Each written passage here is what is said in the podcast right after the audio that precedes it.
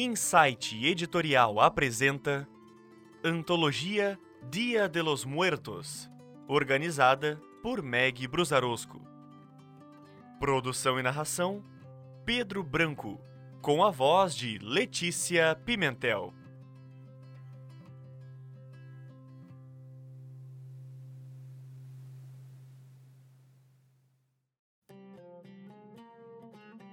El Orfebre, por Monde Paula. Produção e narração: Pedro Branco, com a voz de Letícia Pimentel.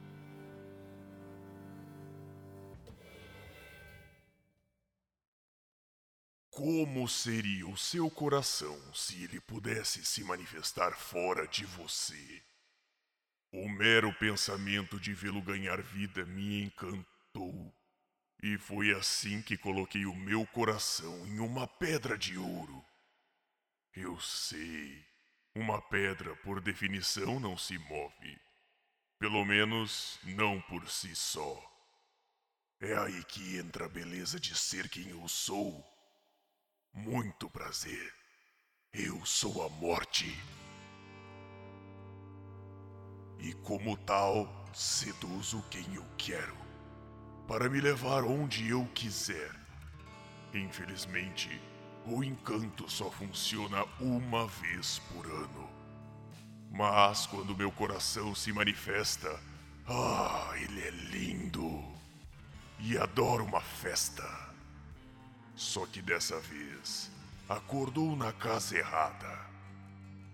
Essa é a história de como ele chegou até lá.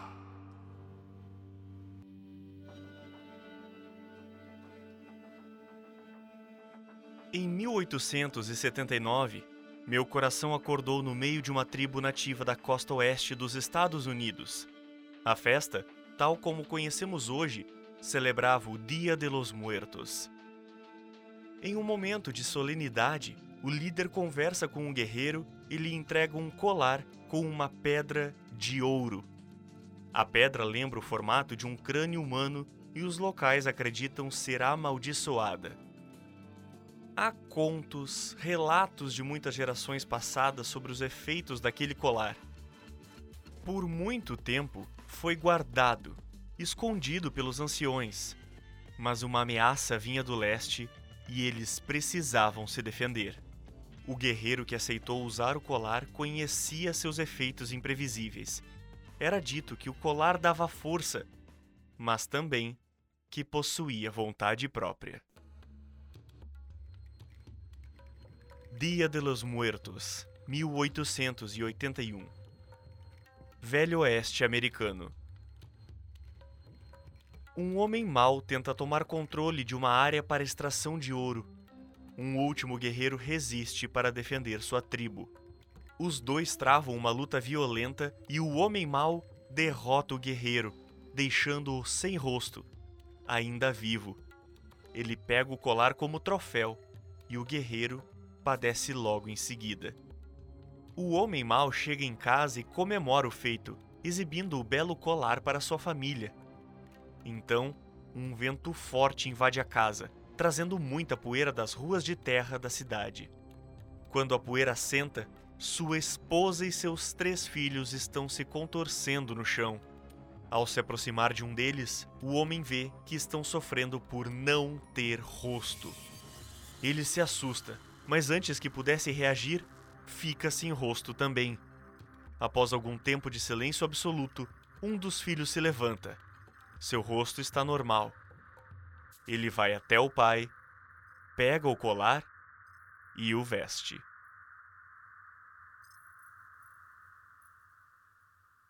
Aquela casa é queimada por ser considerada amaldiçoada. Ali passam a criar búfalos. Com o tempo, o pasto se torna um galpão. O galpão se torna uma empresa. Essa empresa vai à falência e fica abandonada por muitos anos. Um homem compra o terreno, derruba o que restava da empresa e constrói uma nova casa no lugar. O bairro que parecia promissor passa a receber ataques. a casa ao lado é alvo de tiros de armamento pesado. Assustado, o dono imediatamente coloca a casa à venda.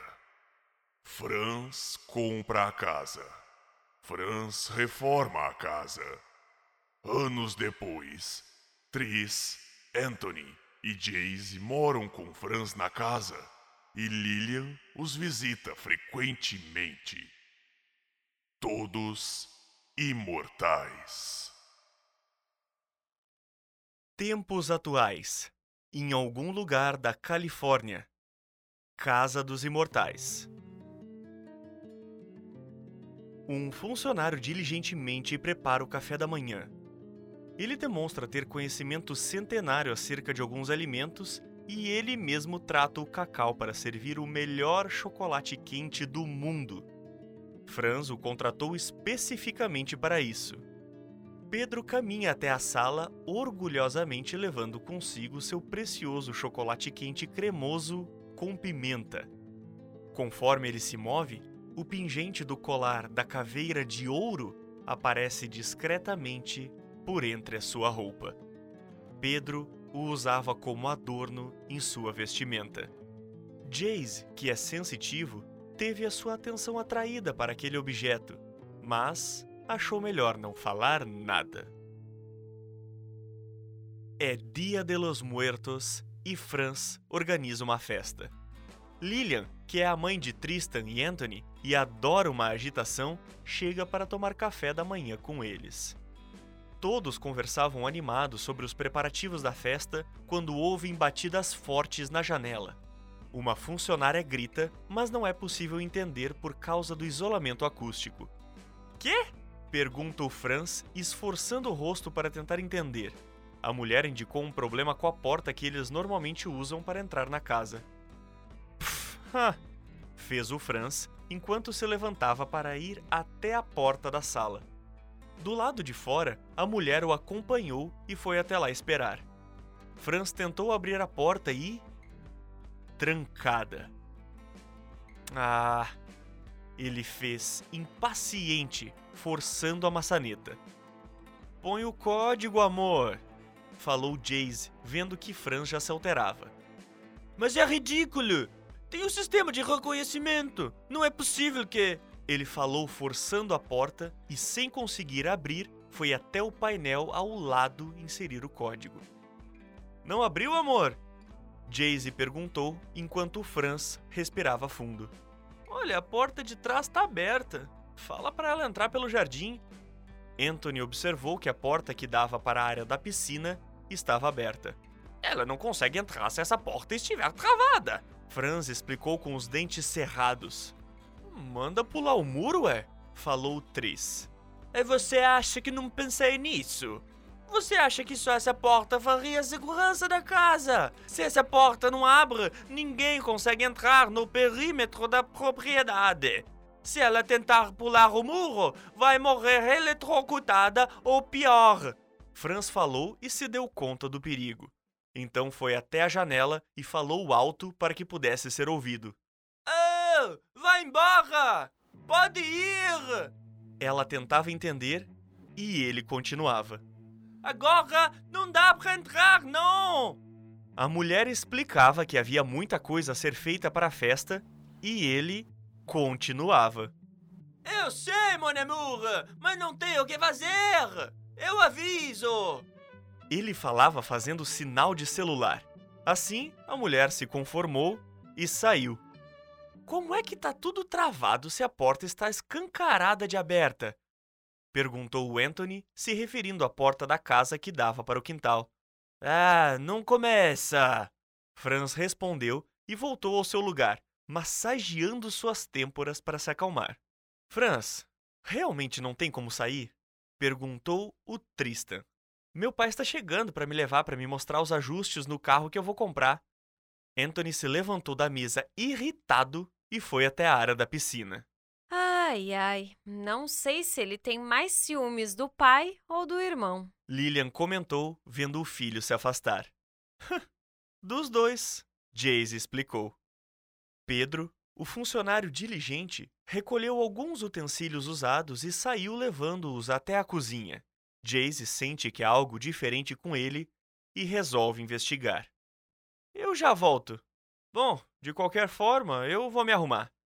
Tristan falou se levantando e subindo para o seu quarto. Enquanto isso, outro funcionário batia na janela. Tá tudo travado, hein? Ninguém entra e ninguém sai. Pode ir embora, vai, pode ir. O homem não insistiu tanto e saiu, explicando para outros que já se aproximavam que estavam dispensados. Sacre bleu! Preciso arrumar isso logo. Franz falou. Jayce segue Pedro, que já vai um pouco mais adiante em direção à cozinha. Ao entrar no corredor, vê Joaquim, outro funcionário da casa, caído no chão de bruços, já próximo à cozinha. Enquanto tentava entender, Pedro passou por Joaquim apenas desviando dele, como se não estivesse acontecendo nada, e seguiu com suas tarefas. Jayce estava indo examinar Joaquim quando ouviu os berros horríveis de Lillian do lado de fora. Lillian ficou preocupada com o filho caçula e foi até lá conversar. Apesar de ser homem feito, Anthony às vezes se comportava como uma criança. Ao sair na área da piscina, ela vê Anthony sentado em uma cadeira, de costas, e ele estava com a cabeça tombada, como se estivesse dormindo. Ou. Tom? Ela perguntou, mas ele não respondeu. Tony? Ainda assim, ele não respondeu. Lillian tentava entender. Anthony voltou a si e pareceu querer gritar, sem conseguir. Ele estava em agonia e parecia estar amordaçado. Desesperada, Lillian deu um passo à frente. Anthony! Ela chamou mais uma vez e então ele se virou. Para seu absoluto horror, o filho não tinha rosto. Sua pele cobria os olhos, nariz e boca. E ele estava sufocando. Do lado de fora, Les, o pai dos meninos, também imortal e ex-marido de Lilian, estaciona o carro na frente da casa de Franz e vai até a porta da frente. Aquela porta está raramente fechada, então Les tentou entrar direto. Quando não conseguiu, respirou fundo, já imaginando que seria um dia daqueles. Les foi até a janela e viu Franz sentado sozinho na mesa falando ao telefone. Ele bateu na janela, chamando a atenção de Franz. Está trancada! Falha no sistema! Franz gritava do lado de dentro, mas Les quase não conseguia ouvir. Franz balançou a cabeça indignado e apontou para o celular, indicando que estava tentando resolver. Então, eles ouvem Lillian gritar na parte de trás da casa, e logo em seguida, Jayce passa correndo na direção dela. Jayce chegou e se impressionou também. O rapaz sem rosto já estava apagado. Ele pediu para Lillian segurar um dos braços de Anthony e assim levaram seu corpo para dentro. O que é que estava acontecendo naquele lugar? O que foi? O que aconteceu? perguntou Franz. Ele logo viu do que se tratava e parecia em choque. Por que a cara dele está assim? Franz perguntava histérico.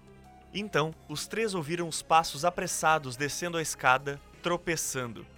Era Tristan que passava como um cometa, também agonizando. Ele desceu e continuou correndo até se chocar contra a parede da sala e cair no chão, desacordado. Tristan também estava sem rosto. Enquanto tentavam entender, ouviram Anthony agonizar de novo ele esperneava e batia as mãos no chão desesperado. Jace estava aflito. Não sabia o que fazer. Era simplesmente horrível. O que está acontecendo? Por que eles. Franz falou, e então deu um berro de horror ao sentir seus lábios grudando. Ele tocou o rosto e percebeu que estava passando pelo mesmo processo. Franz! Jace gritou. Jayce se apavorava enquanto o rosto de Franz ia se unindo em uma coisa só. Em um ato desesperado, Jayce pegou uma das facas que guardava escondida pela casa e cortou os lábios do Franz, o fazendo respirar, mas gritar ainda mais de dor. Infelizmente, logo em seguida a ferida se fechou, sufocando-o assim como Tristan e Anthony. Jace e Lillian estavam apavorados. Tentavam entender ao mesmo tempo em que temiam por quem seria o próximo. Jace! Lillian suplicou. Do lado de fora, Les acompanhou com horror o que aconteceu com Franz. Apesar de não entender o que Lillian havia falado, ele entendeu o suficiente pelo olhar do Jace em resposta. Pedro voltou à sala com uma bandeja. Parecia tranquilo, executando suas funções como sempre. Ele limpava a mesa do café da manhã ao mesmo tempo em que organizava tudo para continuar embeliscando. Tristan voltou a agonizar. Jayce chegou a segurar a faca para tentar o mesmo procedimento que fez no Franz, mas estava incerto. No meio daquele caos, o Pedro parecia não se abalar com nada, e isso sim incomodou Jayce, que foi até ele. Pedro? Ah, pois não, Jayce? Você não está vendo o que está acontecendo ao seu redor? O quê? Que por acaso o rosto deles está. Assim? E então Pedro golpeou o próprio rosto algumas vezes, se machucando, e logo em seguida sua boca começou a fechar. Ele apontou para a própria boca e perguntou para o Jayce, pedindo confirmação. Jayce o agarrou pelo colarinho. O que foi que você fez? Então Lillian sentiu seus lábios colando e gritou de horror. Pedro parecia estar se divertindo e apontou para o Jayce, indicando que ele seria o próximo. No meio daquela situação extrema, Jayce, que já estava com a faca na mão, deu um golpe passando pelo pescoço do Pedro. Ele arregalou os olhos, colocou a mão no pescoço e sentiu sangue escorrendo pelo peito. Em choque, e não demorou muito até padecer. Seu rosto foi voltando ao normal, enquanto isso acontecia com o de Lillian também. Assim que Pedro se foi, todos voltaram ao normal e o sistema de segurança liberou a entrada da casa.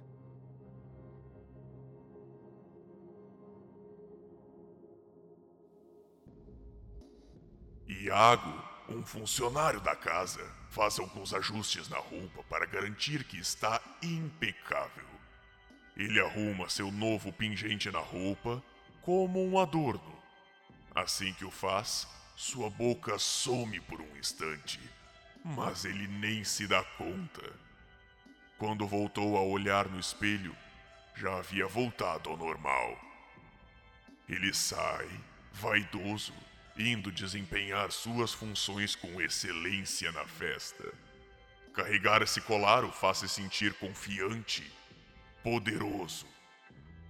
Mais cedo, naquele mesmo dia, Jayce percebeu que aquela pedra não era um enfeite qualquer e decidiu que seria melhor destruí-la no fogo. Mas Iago não poderia permitir a destruição de um objeto tão singular. Sorrateiramente, ele atirou da pira de fogo e o tomou para si. O que eu te falei sobre sedução?